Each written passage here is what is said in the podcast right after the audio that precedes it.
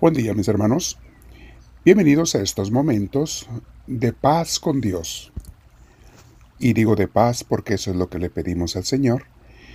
Y es lo que queremos lograr después de cada oración. Muchos de nosotros cuando venimos a la oración venimos estresados, cansados, con muchos pendientes, ocupaciones, a veces preocupaciones. Pero ese momento de descansar con Dios, de meditar sobre Él, sobre lo que nos ofrece, sobre cómo llevar una vida más en paz y tranquila, para de esa manera poderlo servir mejor. Mis hermanos, vamos a hacer eso. Nos sentamos en un lugar relajados, dejar que Dios se encargue de hacer su trabajo. Y su trabajo es darnos la paz, entre otras cosas, claro. Respira profundo, mi hermana, mi hermano, con la espalda derechita, relaja todo tu cuerpo, cierra tus ojos invita al Espíritu de Dios a entrar. Seguimos respirando profundo, quedamos en su paz del Señor, lo recibimos y le digo, bendito sea Señor, quédate en mí, te lo pido. Espíritu Santo, lléname de ti. De hecho, mi Dios, yo no quiero vivir, ni andar, ni pensar, ni un segundo de mi vida fuera de ti. Enséñame, ayúdame y guíame, Señor, te lo pido. Bendito seas. Mis hermanos, el día de hoy vamos a meditar, estamos continuando con el tema, si se han fijado, cómo tener una mente limpia, una mente sana. Y precisamente hoy por la tarde comenzaremos el primer tema de cómo fortalecer nuestra mente y nuestra espiritualidad.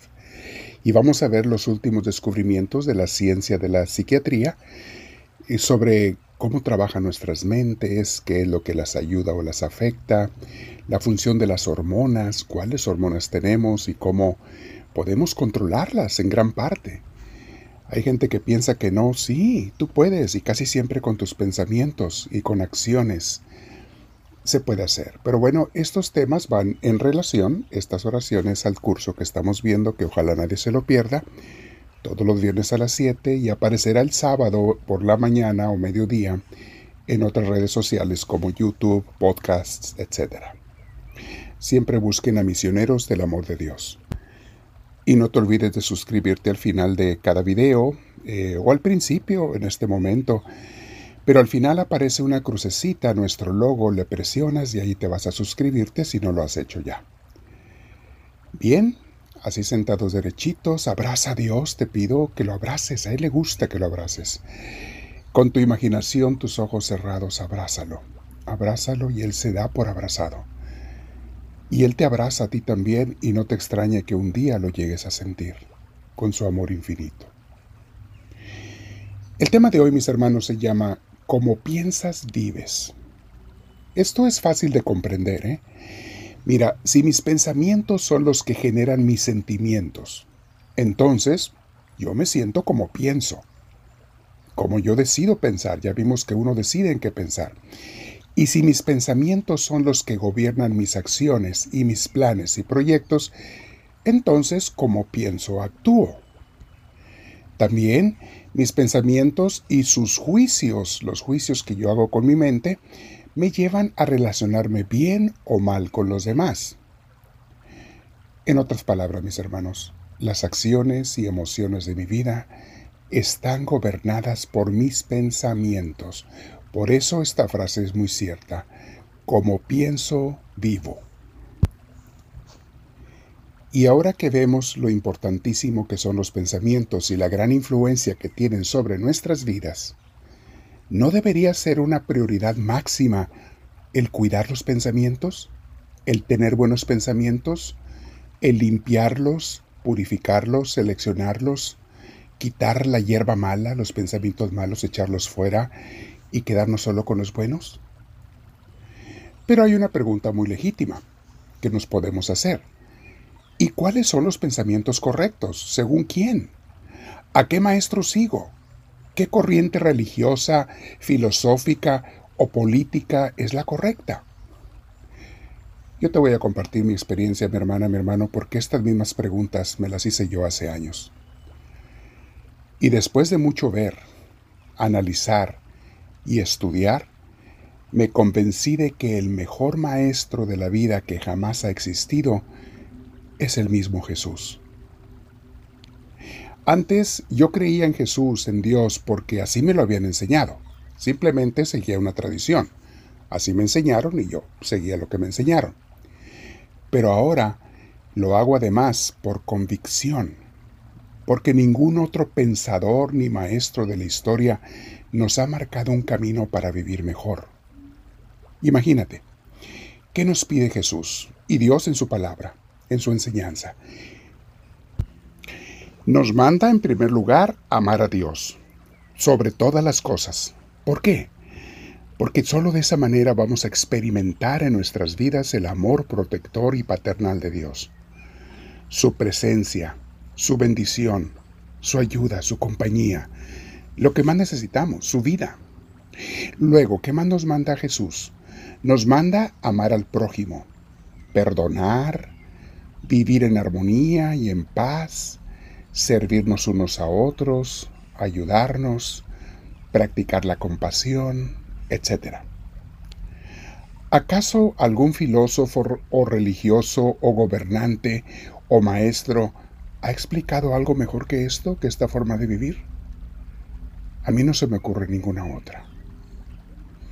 Así que recuerda, mi hermana, mi hermano, conviértete con la ayuda de Dios en una persona nueva, pero empezando por tus pensamientos. Piensa más en Dios, piensa más en las cosas de Dios.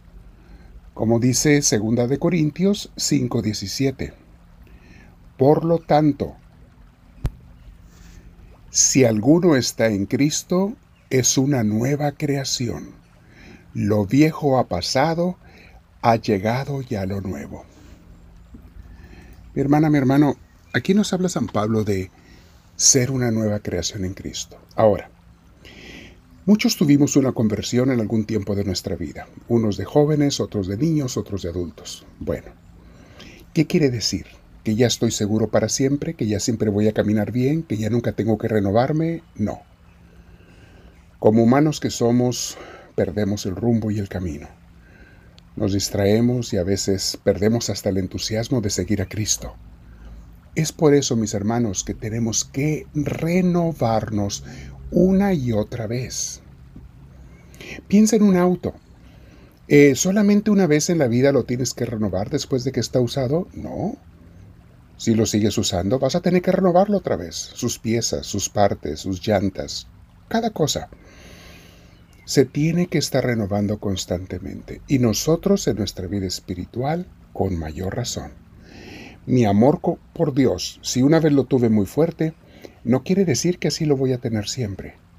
O si hoy estoy enamorado de Dios, qué hermoso, qué bonito, ese es el objetivo, pero no es garantía de que siempre lo voy a estar. ¿Qué quiere decir? No te duermas en tus laureles.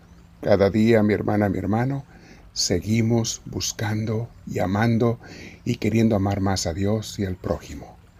Revisando nuestros pensamientos, escogiendo los, los, pensamientos de Dios, rechazando los pensamientos que van en contra de Dios, todo aquello que nos aparte de su gracia, de su verdad. Porque como te digo, mi hermana, mi hermano, como piensas, vives.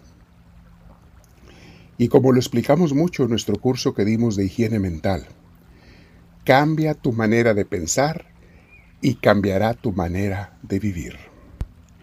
Esta frase, mis hermanos, está inspirada en Romanos 12.2. Cuando San Pablo nos dice que tenemos que pensar diferentes, ser diferentes, dice, no vivan ya según los criterios del mundo presente. Al contrario, cambien su manera de pensar para que así cambie su manera de vivir y lleguen a conocer la voluntad de Dios, es decir, lo que es bueno, lo que Él es grato, lo que es perfecto. Palabra de Dios. Ahí está mi hermana, mi hermano. Como piensas, vives. Medítalo. Y analízalo ante el Señor. ¿Y cómo pienso yo, Señor? ¿Qué cosas tengo que cambiar? ¿Qué parte del jardín de mi mente está sucia, está enyerbada, está dañada? Y te digo, háblame, Señor que tu siervo te escucha.